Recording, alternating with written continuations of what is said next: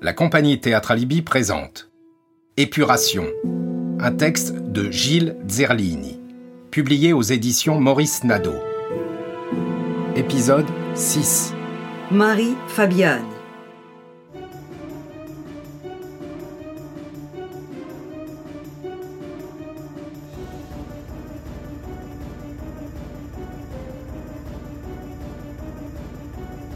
Douce et tendre elle était, la voix haut perchée qui pouvait, si on l'entendait seulement, la faire passer pour une anamite.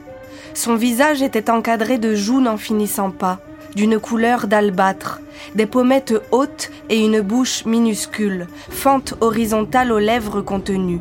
Marie fut mariée jeune, au village voisin, à un presque voisin. Elle troqua son nom de fille Volpei pour celui de Fabiane. L'homme était un peu mûr et revenait de la guerre après cinq ans de service sous le drapeau tricolore. Jules, je crois, il s'appelait. La Grande Guerre fut pour lui un prolongement de l'enfance. Il partit si jeune. Durant toutes ces années de guerre, jamais il ne fut ni blessé, ni gazé. Il ne contracta aucune maladie grave et supporta les poux et les privations avec philosophie. L'enfance, la tendre enfance, celle qui nous offre la source vauclusienne et inépuisable, le protégea de la violence guerrière.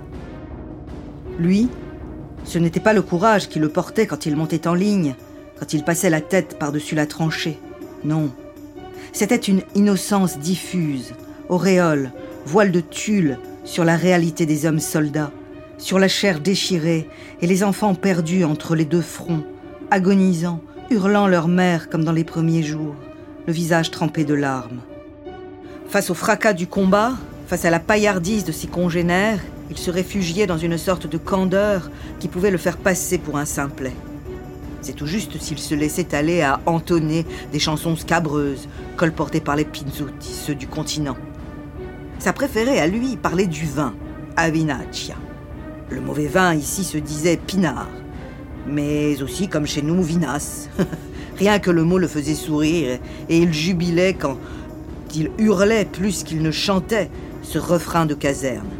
Le pinard, c'est de la vinasse. Ça fait du bien, par où ça passe? Vas-y, pidas, remplis mon quart. Vive le pinard, vive le pinard La suite des paroles, où l'on disait culbuter une bergère, lui semblait pour tout dire absconse.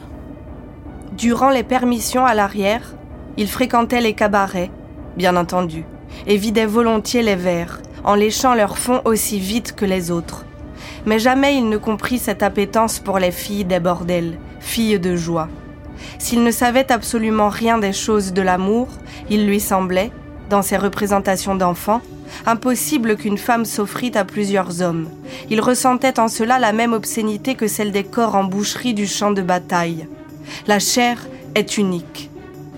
Lui, Jules, avait réservé son âme à sa promise, Marie, une gamine du village proche de Kiatane. Il s'endormait au soir en sa pensée et la mêlait à ses prières. Il se disait que chaque jour gagné sur la mort le rapprochait d'elle. Et en effet, il ne mourut pas. Et en effet, de retour, à la fin de l'année 1918, il la maria. Il la prit, juste au sortir de l'enfance. Femme, elle était désormais. Après la cérémonie de noces et le court repas qui suivit, on leur ouvrit une maisonnette en bord de route pour leur nuit de noces, disposée précisément entre leurs deux villages. La chambre nuptiale était prête, il la prit dans des draps immaculés, sans ménagement, avec une violence et un appétit hérités de l'attente de cinq ans, mélangeant l'inexpérience et l'observation des bêtes. Elle ne comprenait pas le contact de cette peau inconnue, la première peau d'un autre jamais touché cette douleur de l'entrejambe, le sang et ce crissement régulier, sans amour de sa part. Il la couvrit plusieurs fois malgré ses supplications de cesser, la souilla de semences sans lui délivrer aucune parole. Au matin, elle était demi-folle, noce de sang dérisoire. Ils n'eurent jamais d'enfants ni de joie en commun. Quelques mois après le mariage, au jeudi saint de 1919, fou de solitude, on le retrouva pendu à un chêne blanc qui formait en ses jours ses nouvelles feuilles de printemps. Marie quitta le village juste après le jour de l'enterrement. en silence, sans dire adieu aux siens. Elle ne put porter ce deuil et la responsabilité de cette mort. La nuit, elle marcha jusqu'au premier port de Balagne et elle s'embarqua pour Toulon.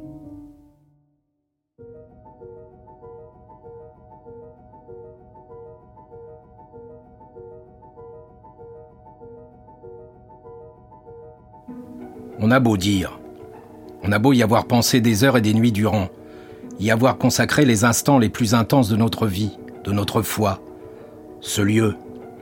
Enfin, est-ce un lieu? Un endroit, je ne sais pas dire au juste. Le lieu de la vie, une faille. La grotte d'où sourd et d'où sourdra toute naissance, la source, de mousse de corail et de rosée mêlée. Je pense ici aux trois singes de la poterie chinoise.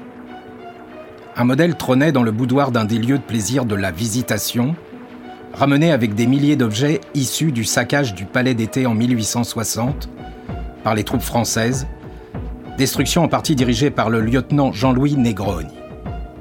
Destruction, puisque le pillage fut suivi d'un incendie, que les pillards nommèrent poliment déménagement du palais d'été. D'où euphémisme. Oui, c'est ainsi. Il y a différence entre celui qui force et celui qui est pris, tant dans les actes que dans le vocabulaire. Cet objet, récupéré par quelques hommes de troupe, fut échangé un jour en guise de paiement contre quelques menus plaisirs. Mais revenons à nos singes. Cette statue est un ensemble composé de trois personnages, faits de porcelaine chinoise d'une grande finesse. Le trio est d'un blanc pur. Seuls les yeux et les bouches sont rehaussés d'un trait de bleu pâle, ce qui offre à qui les regarde une facilité de lecture accentuée par la simplicité des composants. Les trois sont assis côte à côte, en position de tailleur. Le premier singe, de ses deux mains, se cache les yeux. Il s'aveugle donc volontairement. Le second, celui du milieu, de ses mains se bouche les oreilles. Il s'assourdit donc volontairement. Le troisième de l'ensemble, de ses mains bouche sa bouche. Il s'amuit donc volontairement. Cet ensemble constituant, selon le dicton, le secret du bonheur. Ne pas voir le mal, ne pas entendre le mal, ne pas dire le mal. La mère maquerelle de cette maison, Marie Fabiane, qu'on appelait la chinoise, à cause justement de son bavardage permanent autour de cette statuette, de son profil d'anamite et de sa voix au perché, n'arrêtait pas de prendre référence à ce jeu simiesque et posait une sorte de devinette à qui voulait en relever le défi. Quel est, dans le corps de la femme, le lieu où tu pourrais appliquer en une seule fois cette fameuse phrase ne pas voir, ne pas entendre, ne pas parler, et ainsi découvrir le secret du bonheur? Et elle attendait patiemment que les novices du lieu lui donnent la réponse, les scrutant de son œil malicieux de femme expérimentée aux choses du plaisir. Louis, totalement hermétique à ce genre de charade, chinoiserie inutile, et relativement excédé par ce jeu, avait inventé un surnom pour chacun des trois singes. Le premier, se cachant les yeux, était Sainte Lucie, car durant son martyre, on lui arracha les yeux. Le second, aux oreilles bouchées, était Sainte Aquiline, qui à l'âge de 10 ans fut battue par des verges et à qui on enfonça des haleines de cordonnier rougi à blanc dans les oreilles. Le troisième, celui à la bouche close, était baptisé ironiquement Sainte Eusébie, qui, pour ne pas subir le viol, se coupa les lèvres. Bien entendu, on ne précise pas lesquels. Et qui sont prémunis en effet car les hommes, ayant envahi le monastère avec l'intention de crimes charnels, reculèrent d'horreur devant un tel spectacle et la tuèrent par le glaive. Louis répondait donc ironiquement à cette question coquine par les noms de ces trois martyrs chrétiennes, Sainte Lucie, Sainte Aquiline et Sainte Eusébie. Je ne sais pas s'il trouva un jour la réponse à l'énigme des singes. Avec le temps, Louis Germagne et Marie-Fabienne y sympathisèrent. Ils échangeaient dans la langue de là-bas ou en français selon les circonstances. Cela constituait une sorte d'argot, de langue secrète entre eux, bien que la ville fût alors peuplée de très nombreux Corses. Marie tenait une place particulière dans cette maison. De par son âge respectable, elle aurait dû, en tout état de cause, ne plus travailler. Elle aurait dû se dégoter, comme la plupart de ses anciennes collègues, un officier de marine proche de la retraite, et convoler à ses vieux jours en sa compagnie dans quelques villas du quartier du Mourillon. Mais hors de question pour elle de se transformer en bourgeoise, bien qu'elle en eût la plasticité, pour la fin de sa vie. Dès son débarquement de Lille, elle travailla quelque temps comme boniche dans un grand magasin de la place de la Liberté. Puis un homme la repéra, la charma et la mit au tapin, lui promettant de gagner beaucoup plus, sans beaucoup plus d'efforts. Mais Marie, de l'horreur et des blessures de sa nuit de noces, avait hérité d'un refus catégorique, une aversion, dirons-nous, de toute pénétration par le bas. Désespérant son souteneur qui, malgré les coups et les menaces, n'arriva pas à la convaincre, et fit donc, d'un commun accord, de ce handicap une force. Marie, parmi les spécialités inhérentes aux maisons, jeune fille, bonne sœur, femme de marin, orpheline, naine, Marie, donc, adopta bientôt celle des plaisirs essentiellement buccaux. Agenouillé est le terme. Bientôt, sa réputation se fit dans le quartier et dans la basse ville, puis s'étendit en flamme au faubourg et à tout le territoire, tant qu'elle devint, par ses prouesses, abbesse du lupanar. D'aucuns prenaient même le bateau et venaient d'Algérie pour visiter la déesse, la chinoise. L'un d'entre eux fut même poursuivi par sa femme qui débarqua quelques jours après, fit le tour de toutes les maisons, le trouva et le ramena manu militari au bercail, avec les excuses et le remboursement partiel de la tenancière pour cet excès moral et financier. Louis y ne put plus s'en passer, et ne pouvant lui offrir son vie, lui donna sa langue. De là naquit une amitié complice, puis une sorte d'amour. Sans être à proprement parler son souteneur, il savait lui donner un coup de main en cas de conflit, et même s'interposer à ce dernier. Il devint, au fil du temps, une sorte d'adjoint de l'entreprise et faisait la réclame du lieu.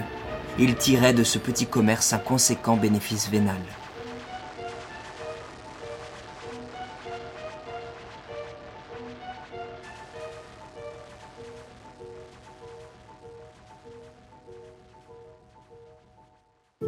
C'était Épuration de Gilles Zerlini avec Lola Bergouin-Gradiani, Catherine Gradiani, Pascal Cesari, François Bergouin. Réalisation, composition musicale et habillage sonore, Enzo Mosconi.